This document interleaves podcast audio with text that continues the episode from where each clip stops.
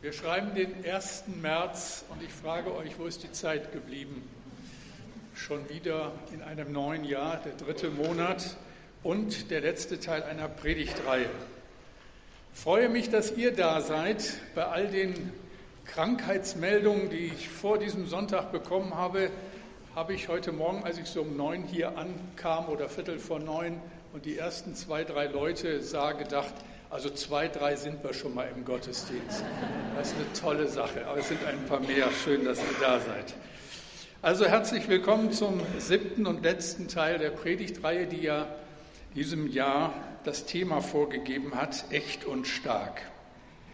Wir glauben an Gott den Vater und an seinen Sohn, unseren Herrn Jesus Christus und an den Heiligen Geist, der uns in alle Wahrheit leitet.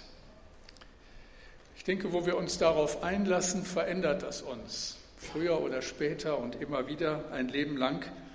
Das gilt für die ganz jungen Leute, genauso für die, die älter geworden sind und hoffentlich auch für die, die alt geworden sind. Dass wir aus der Schule Gottes nie entfliehen, sondern uns immer dem stellen, was unser guter Herr mit uns vorhat und dass es uns nie kalt lässt, wenn er zu uns spricht. Dass ich ein Leben lang und dann eben auch auf der letzten Strecke meines Lebens Menschen Hilfe und nicht Last bin, Vorbild bin in meinem geistlichen Werdegang, dass ich ein wenig von dem immer wieder spiegeln darf, wie sehr Gott mich liebt und was er mit meinem Leben getan hat. Echt und stark das Thema, letzte Folge dieser Predigtreihe, durch die innere Schönheit deiner Seele. Zwei Verse aus dem Alten Testament sollen über dieser Predigt stehen. Ich denke, dass sie das ausdrücken, worum es geht, sind Grundlage für das, was ich dann sagen werde. Psalm 139, die Verse 23 und 24. Durchforsche mich, o oh Gott, und sieh mir ins Herz. Prüfe meine Gedanken und Gefühle. Sieh, ob ich in Gefahr bin, dir untreu zu werden.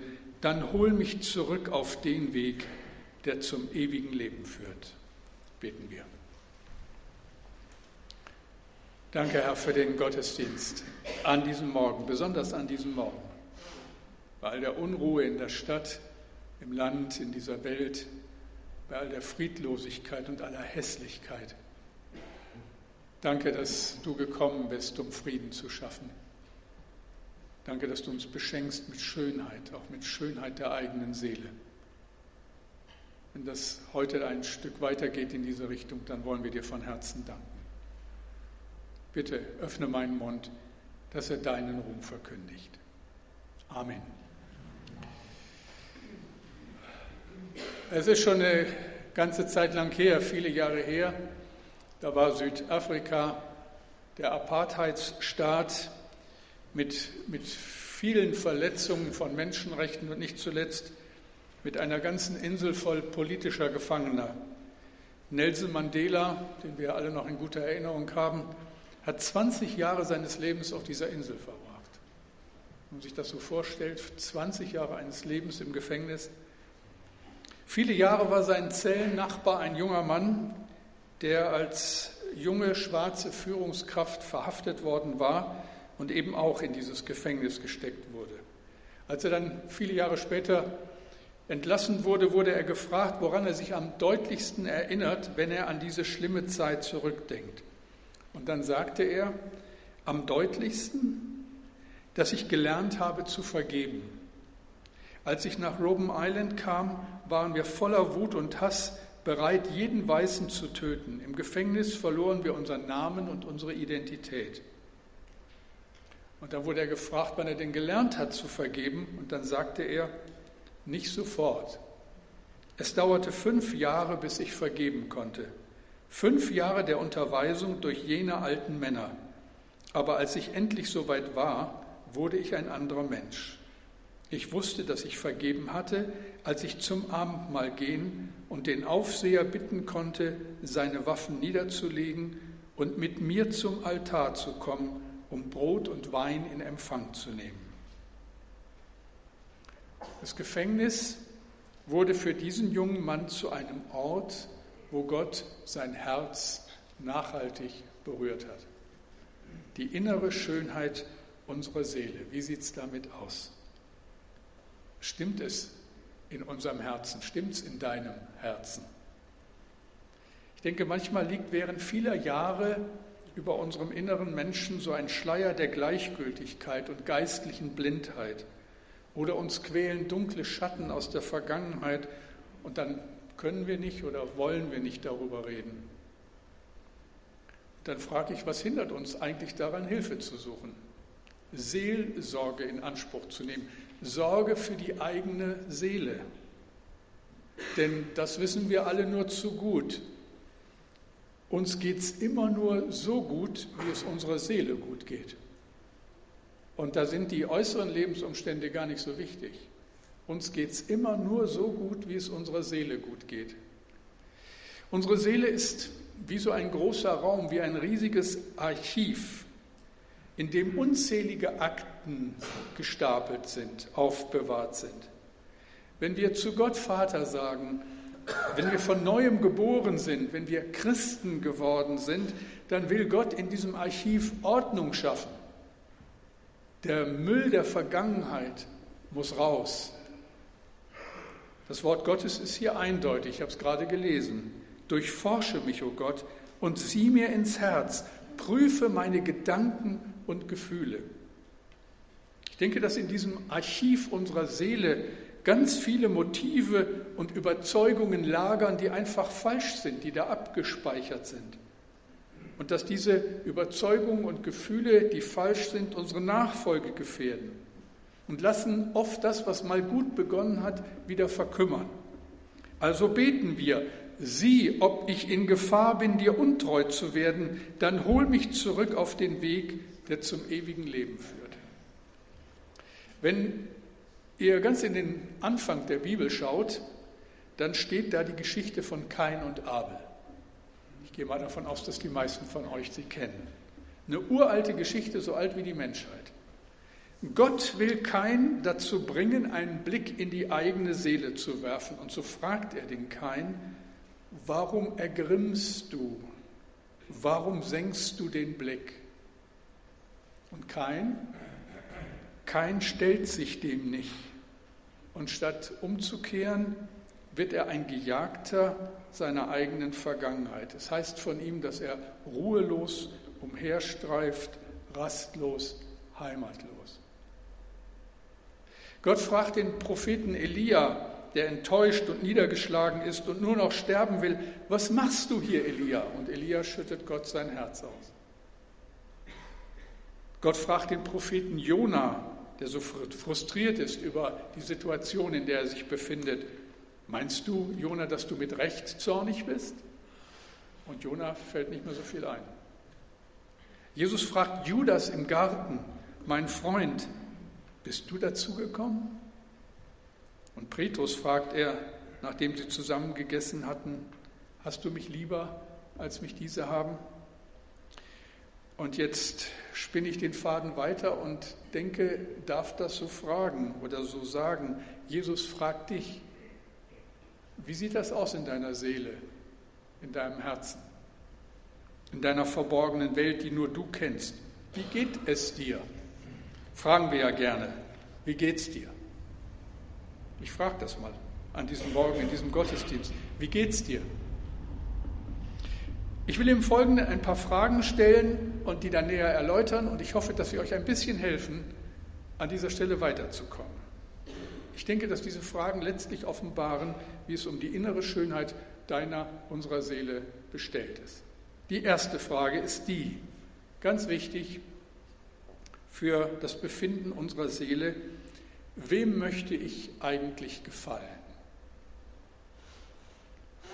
Das ist so die Frage nach den Meinungsmachern in unserem Leben. Eigentlich sollte die Antwort klar sein für ein Kind Gottes. Es gibt dieses alte englische Bekenntnis, das Bekenntnis der Kirche von England. Da heißt es, es ist die vornehmste Bestimmung des Menschen, Gott zu ehren und sich auf ewig an ihm zu freuen. Amen dazu. Sind wir durch mit der Frage. Das ist die Antwort, aber sie entspricht nicht immer dem, wie wir empfinden und wie wir leben.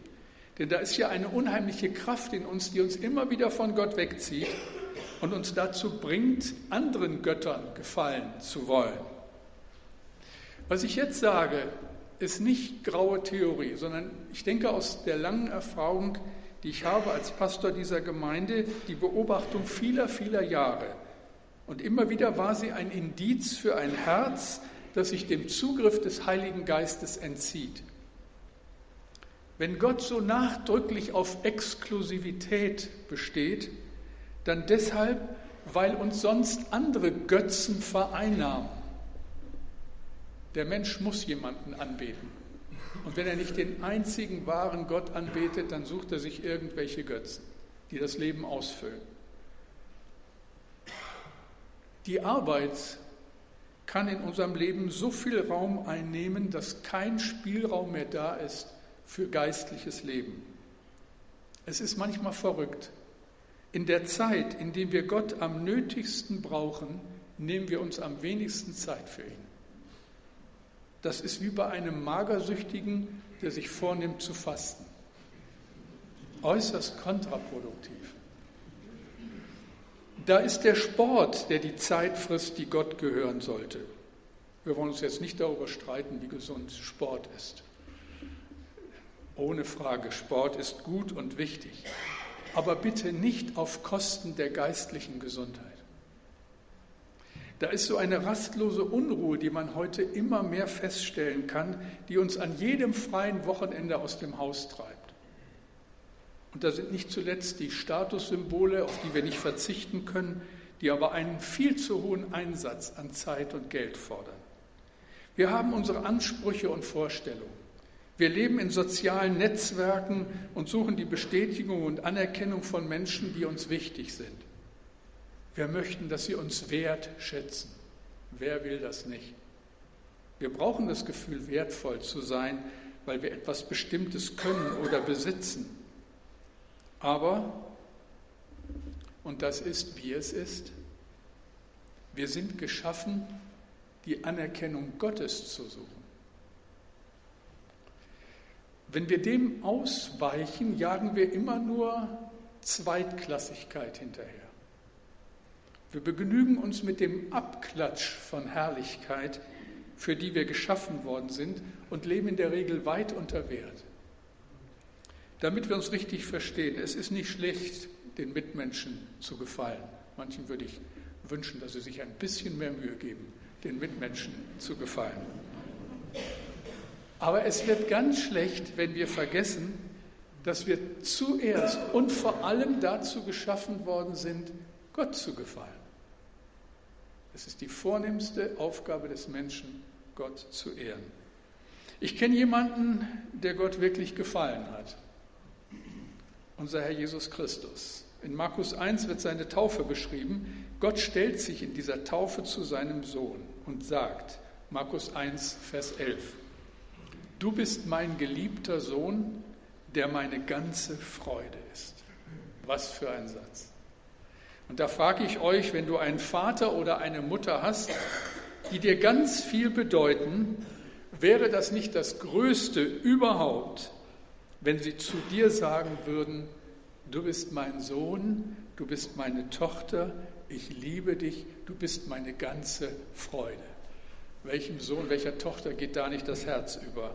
Und mir kommen die Tränen, wenn ich daran denke, wie viele von uns das vielleicht nie gehört haben. Aber genau das will Gott sagen, dir sagen. Und ich hoffe, du hörst zu. Du bist mein geliebter Sohn, meine geliebte Tochter, die meine ganze Freude ist. Genau das hat Jesus längst zu dir gesagt. Du bist mein geliebter Sohn, meine geliebte Tochter, die meine ganze Freude sind. Und dann ist es vielleicht gut, wenn wir mal ganz still werden und richtig hinhören und uns fragen, wem will ich gefallen? Und dann antworten aus vollem Herzen, Gott will ich gefallen. Das wäre eine tolle Wirkung dieser Predigt, wenn ihr nach Hause geht und die Woche immer mal wieder dran denkt, wem will ich gefallen? Gott will ich gefallen, denn er liebt mich. Eine zweite Frage, die uns helfen kann, in der Sorge um das eigene Herz. Welche Gefühle lasse ich bei mir zu? Der Psalmist betet ja, durchforsche mich, o oh Gott, und sieh mir ins Herz, prüfe meine Gedanken und Gefühle. Wenn wir uns Zeit lassen und darüber nachdenken, was sich so in unserem Seelenarchiv alles angesammelt hat, dann kann man grausige Entdeckungen machen. Das kennen wir alle. Da ist ganz viel unterschwellige Angst versammelt, weil wir bestimmte Erfahrungen in unserem Leben gemacht haben. Da gibt es eine Menge unerfüllter Wünsche.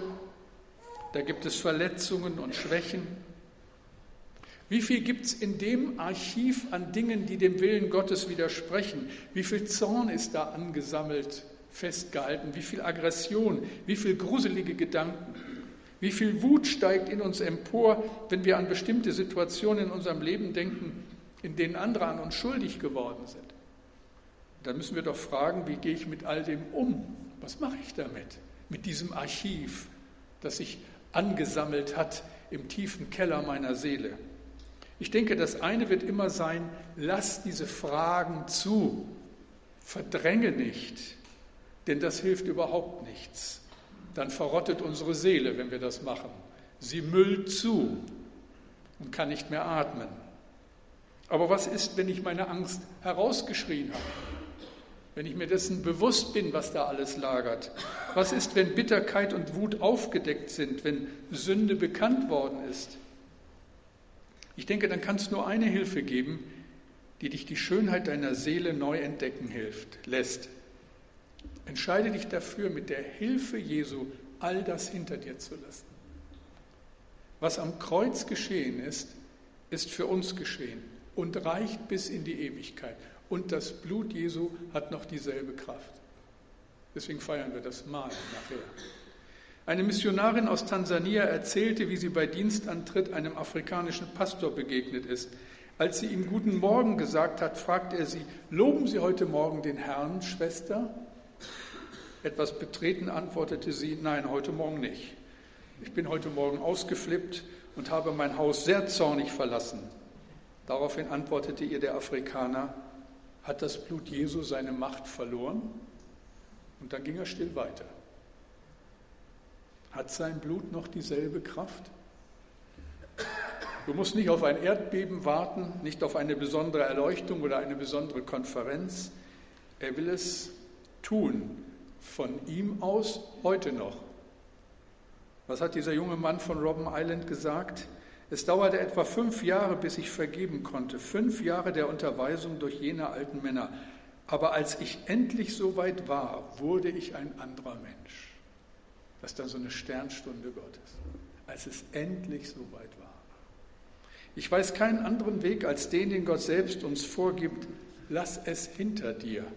Vergib und bitte um Vergebung. Sag diesen Gedanken, die dich quälen und deiner Seele ihre Schönheit rauben, sag ihnen konsequent, jetzt reicht's. Ich werde mich von meinen Altlasten nicht länger verunsichern lassen mir nicht länger das Leben schwer machen lassen. Und dann nur ein biblisches Beispiel. Ich erinnere euch an Josef, diese markante Figur aus dem Alten Testament, der es ja wirklich heftig bekommen hat. Seine eigenen Brüder verraten ihn und verkaufen ihn als Sklaven. Eigentlich wollten sie ihn umbringen. Sein Arbeitgeber fällt auf eine Intrige herein, was bedeutet, dass Josef lange Zeit im Gefängnis verbringen muss, unschuldig. Also wenn jemand allen Grund gehabt hätte, sich zu rächen oder sich als Opfer böser Umstände zu beklagen, bis an ein Lebensende zu klagen und zu jammern, dann Josef. Josef war der Musterfall für den Psychiater. Was passiert mit ihm? Nach vielen, vielen Jahren trifft er seine Brüder wieder. Die kommen aus Ägypten, um Getreide zu kaufen, weil sie in ihrer Heimat kein Getreide haben, weil dort Hungersnot herrscht. Josef hat inzwischen nach der Gefängniszeit Karriere gemacht in Ägypten. Er ist der zweitmächtigste Mann in Ägypten und ihm stehen alle Möglichkeiten offen, nachträglich sich Recht zu verschaffen. Was tut er? Seine Brüder erkennen ihn nicht und er hat nun Gelegenheit, sich zu rächen. Was tut er? Ich lese es euch vor. 1. Mose 50, 19 bis 21. Habt keine Angst, ich maße mir doch nicht an, euch an Gottes Stelle zu richten. Was er beschlossen hat, das steht fest. Ich wollte mir, ihr wolltet mir Böses tun, aber Gott hat Gutes daraus entstehen lassen. Durch meine hohe Stellung konnte ich vielen Menschen das Leben retten. Ihr braucht, braucht euch also nicht zu fürchten. Ich werde für euch und für eure Familien sorgen. Wollt ihr ein Beispiel für die innere Schönheit einer Seele? Da habt ihr eins. Bei Josef stimmt's in der verborgenen Welt. Echt und stark. Die Bibel rät uns, unsere Ängste und Gefühle, diesen Ängsten und Gefühlen nicht das letzte Wort zu überlassen, sondern Vergebung zu empfangen und Erbarmung zu zeigen. Wenn wir das nicht wollen, wird unsere Seele unweigerlich Schaden erleiden. Das ist einfach so. Ein dritter Punkt, der uns helfen soll, die innere Schönheit unserer Seele zu pflegen. Mit wem und womit vergleiche ich mich? Der dritte Punkt. Es gibt ein Thema unter Christen, über das spricht man eigentlich nicht. Das ist so ein frommes Tabu. Und doch richtet es unglaublichen Schaden an. Jetzt überlegt ihr alles, was meint er denn? Es ist der Neid. Wir neigen dazu, auch als fromme Leute, uns ständig und überall mit anderen zu vergleichen. Nicht immer bewusst, aber auf jeden Fall unbewusst. Und was kommt dabei heraus? Eifersucht, Missgunst, Neid. Oscar Wilde erzählt folgende Geschichte. Der Teufel reiste einmal durch die libysche Wüste und stieß auf eine Schar von Plagegeistern, die mit einem heiligen Einsiedler ihr Unwesen trieben. Doch der heilige Mann schüttelte mit Leichtigkeit ihre böswilligen Anfechtungen ab. Der Teufel sah ihrem vergeblichen Treiben eine Weile zu und trat dann vor, um ihnen eine Lektion zu erteilen. Was ihr tut, ist stümperhaft, sagte er. Lasst mich das machen. Dann ging er zu dem heiligen Mann und flüsterte ihm ins Ohr, Dein Bruder ist soeben zum Bischof von Alexandria ernannt worden.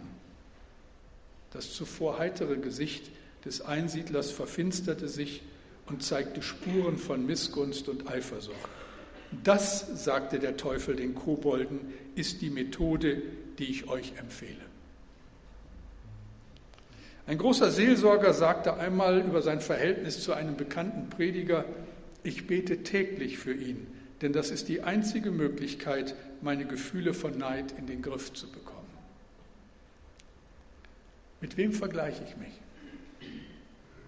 Gibt es wirklich jemanden, mit dem ich tauschen möchte? Ich kenne keinen. Die Schönheit unserer Seele hat ganz viel mit Dankbarkeit und Zufriedenheit zu tun. Und ich will nicht zulassen, dass Neid und Missgunst meine Seele schädigen. Ich will Gott um Erbarmen bitten, dass ich das lerne, denn von mir aus kann ich das nicht. Kannst du das nicht? Von der Schönheit unserer Seele noch eine Frage soll uns helfen, Klarheit zu bekommen, wie es um uns steht. Welche Belohnung erwarte ich? Was bringt mir das ganze Christsein? Es war im letzten Jahrtausend so um die Zeit, als ich noch im Konformantenunterricht war. Wir mussten damals immer den Gottesdienstbesuch abstempeln lassen. Wir hatten so einen kleinen grünen Pass mit allen Sonntagen und dann musste der am Ende des Jahres voll sein. Ohne diese Stempel wurden wir nicht konformiert. Also wir kamen, weil wir mussten. Und außerdem, wer wollte schon freiwillig auf all das schöne Geld verzichten, das es zur Konfirmation gab? Zeitungsaustragen brachte längst nicht den Stundenlohn, den Gottesdienstbesuch in dieser Zeit gebracht hat. Als die Konfirmation vorbei war, kamen von 52 Konfirmanden, das waren damals noch die geburtenstarken Jahrgänge, kamen von 52 Konfirmanden nur noch drei zum Gottesdienst, hin und wieder. Was habe ich davon, Jesus nachzufolgen? Die Frage hat auch Petrus gestellt, einer der Apostel, und er hatte den Mut, Jesus direkt anzusprechen. Aber wie ist das mit uns? Wir haben doch alles aufgegeben und sind mit dir gegangen. Und er will damit sagen, was haben wir davon? Welche Belohnung kriegen wir dafür? Vielleicht können wir uns über unsere Motive jahrelang nicht im Klaren sein, aber wenn Sturmzeit kommt, wenn es eng wird, wenn Krisen in unserem Leben kommen, wenn unser Glaube aufs heftigste angefochten ist, dann wird das deutlich. Dann sind wir enttäuscht von der Gemeinde, von Gott, von anderen Menschen und dann kündigen wir den Glauben und bleiben weg. Gott hat uns nicht belohnt, wie wir das erwartet hatten. Was habe ich davon, lieber Gott, wenn ich dir nachfolge? Im Gleichnis vom verlorenen Sohn wird das im Neuen Testament ja illustriert. Die Not des älteren Sohnes. Der hat sich immer ordentlich benommen und kam jetzt überhaupt nicht damit klar, dass der Vater so viel Erbarmen hat mit dem jüngeren, dem verlorenen Sohn. Und dann beklagt er sich, und ich, wer freut sich über mich, wer bereitet mir ein Fest? So klingt sein Anklagelied, und wer dieses Gleichnis liest, der fragt sich dann irgendwann, wer ist hier eigentlich der verlorene Sohn? Ulrich Pazzani sagte einmal in einer seiner Predigten, das Problem der Gemeinde Jesu in unseren Tagen ist nicht so sehr der Sohn, der davongelaufen ist, sondern der Sohn, der daheim geblieben ist. Der ältere Sohn ist blind geworden für die Gnade Gottes. Nachfolge ist ein Geschenk, ein Geschenk in die Ewigkeit, nicht unsere Leistung. Berechnendes Denken macht unsere Seele hässlich. Deshalb will ich immer wieder beten mit dem Psalmisten, mit unserem Predigtext. Durchforsche mich, o oh Gott, und sieh mir ins Herz. Prüfe meine Gedanken und Gefühle. Eine letzte Frage, die uns helfen soll, für unsere verborgene Welt zu sorgen und somit auf die Schönheit unserer Seele zu achten. Was verstecke ich? Gehört mir alles, was mir gehört? Darf meine Ehefrau den Verlauf im Menü meines Internetbrowsers sehen? Darf Jesus bei meiner Steuererklärung dabei sein? Liebe ich die Wahrheit? Wahrheitsliebe bedeutet, ich will die Dinge sehen, wie sie wirklich sind, nicht wie ich sie gerne hätte. Ich denke, wir kommen keinen Schritt vorwärts, wenn wir an den dunklen Geheimnissen unseres Lebens festhalten. Jesus sagt, es ist nichts verborgen, was nicht offenbar werden wird. Und vielleicht ist das der wichtigste und schwierigste Punkt der ganzen Predigtreihe. Will ich den Müll in meiner Seele sichten und entsorgen oder will ich das nicht? Und das ist eine Entscheidung, die dir kein Mensch abnehmen kann. Ich schon gar nicht. Aber wenn du es willst, dann gibt es Hilfe. Und ich kenne einen Ort, wo das möglich ist. Die Müllkippe für unsere Sünde und Not. Es ist kein attraktiver Ort. Man hat ihn draußen vor der Stadt angelegt. Golgatha heißt dieser Ort. Da haben sie Jesus gekreuzigt, den Sohn Gottes, der für all unseren Müll gestorben ist. Er hat unsere Schuld auf sich genommen. Und da stehe ich dann und bete, durchforsche mich, o oh Gott, und sieh mir ins Herz, prüfe meine Gedanken und Gefühle. Sieh, ob ich in Gefahr bin, dir untreu zu werden. Dann hol mich zurück auf den Weg, der zum ewigen Leben führt echt und stark. Halte still und beantworte für dich all diese Fragen. Das bedeutet, stell dich der Gegenwart Gottes, öffne deine Seele seinem Handeln. Und wisst ihr, was dann passiert? Ich denke, das Licht der Gnade und Barmherzigkeit Gottes strömt in unser Leben. Der frische Wind des Heiligen Geistes bläst allen Unrat fort. Dann wird etwas Neues geboren. Ein Mensch von großer innerer Schönheit. Das schenke Gott dir und mir. Das schenke dieser barmherzige Herr uns allen. Ich bete dafür. Herr, und du siehst, dass das schon so unser Wunsch ist. Echt und stark durch die innere Schönheit unserer Seele. Weil diese Seele, weil unser Herz bei dir vor Anker gegangen ist, weil es Reinigung erfahren hat durch dein Blut, weil wir uns nicht mehr vergleichen müssen, nicht mehr neidisch sein müssen, weil wir angekommen sind, weil wir um Vergebung wissen. Danke, dass die Wahrheit uns nicht mehr schreckt, sondern befreit, weil wir dir begegnen und du ein so gnädiger Herr bist. Danke für diesen Sonntag. Danke für deine Gegenwart. Amen.